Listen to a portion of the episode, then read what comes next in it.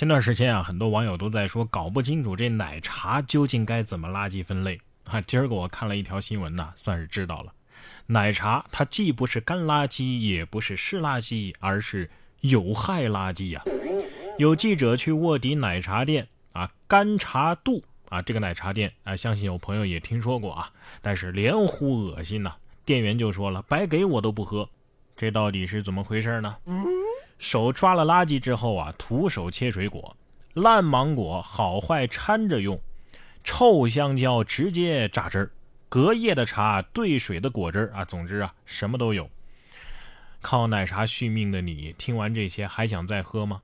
这是有记者呀卧底到连锁奶茶店干茶度里边之后啊，发现的一些现象，连呼恶心呐。店员还说。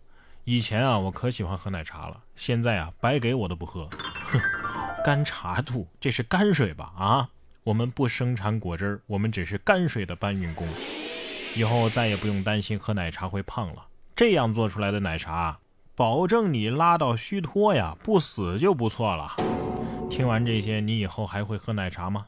我知道，就算是看到这么肮脏的一幕啊，还是会有很多人继续喝奶茶的。毕竟人与奶茶之间最基本的信任就是看破不说破，奶茶继续喝。但是啊，有时候即使是你不想喝，也架不住有人要往你嘴里灌呐。吊车司机高空撒尿飘进地面女工的嘴里，三千五百块钱和解了。二零一九年七月四号，网曝湖北武汉有一则奇葩的和解协议：一个塔吊司机高空撒尿，地面的一个女工呢刚好抬头看，于是这尿啊就尿进了他的嘴里。最终啊，三千五百块钱私了和解了。出警派出所确认这个事儿啊确实是有的，是真的啊。说这个塔吊司机啊常年高空作业啊，解决内急也不容易。我知道塔吊上面没有厕所啊，但是脉动总有吧？就算没有脉动，养乐多总可以带一瓶吗？啊，醍醐灌顶还能原谅，这醍醐灌嘴就有点过分了吧？还有一些东西呢，不是你想喝想喝就能喝，呃，比如说酒后不开车。开车不喝酒啊，说过多少次了啊？但是以身试法的还是有。说男子酒后叫代驾，仍被查酒驾，新车舍不得给代驾开，跟代驾换了座位。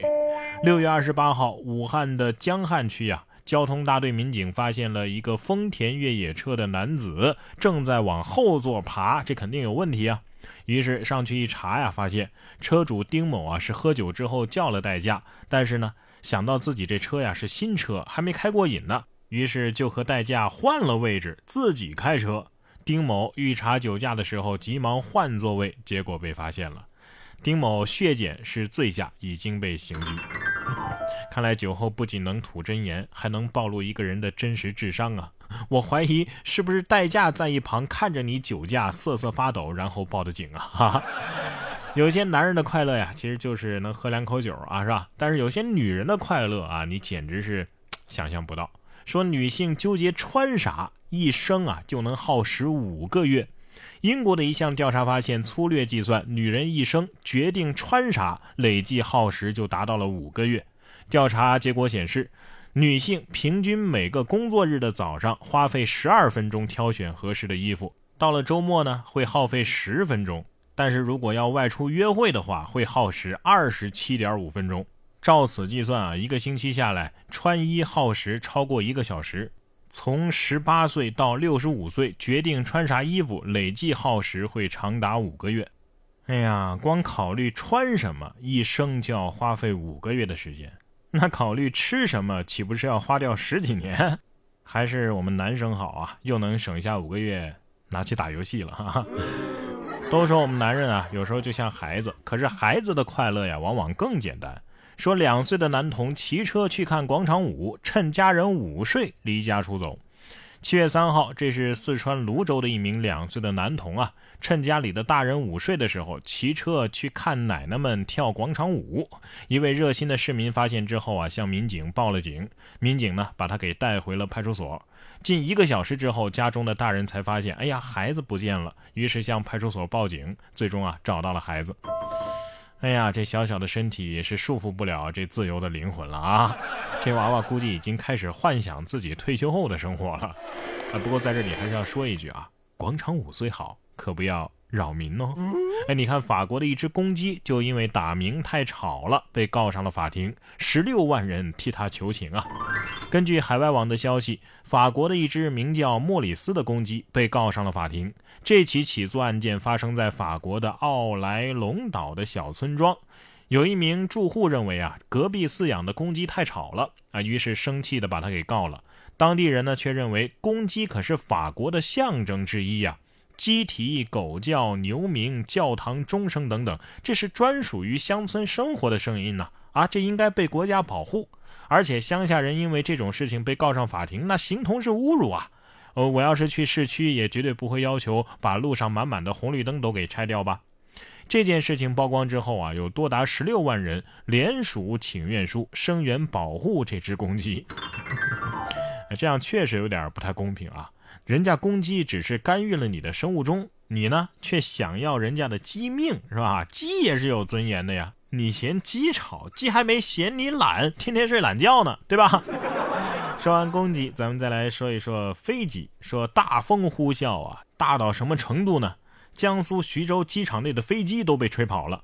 七月六号，江苏徐州观音机场内一架飞机啊，竟然被风给吹跑了，机身产生了偏移。有网友调侃呐：“风再大点儿，这飞机是不是就飞起来了？”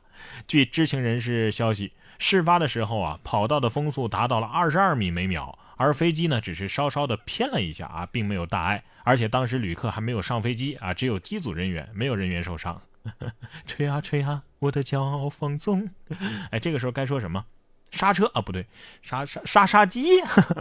飞机肯定在想啊，风啊，强扭的瓜不甜呐，你越推我，我我我越不走。呃，不光飞机跑偏了，有时候啊，哪怕是奥运级别的选手也有跑偏的时候。呃，说跑懵了啊，奥运选手长跑赛庆祝胜利的时候，发现自己竟然少跑了一圈，结果被对手给反超了。这是钻石联赛洛桑站五千米长跑发生了非常奇葩的一幕。里约奥运会铜牌获得者哈格斯吉布里维特啊，在还剩最后四百米的时候，四百米一圈嘛，是吧？就是还剩最后一圈的时候，突然加速冲线，同时呢，高举双手开始庆祝即将到来的胜利。但是事实上，比赛还剩一圈呢。当他发现犯错并且重新加速的时候，已经无济于事了，最终仅仅是位列第十位。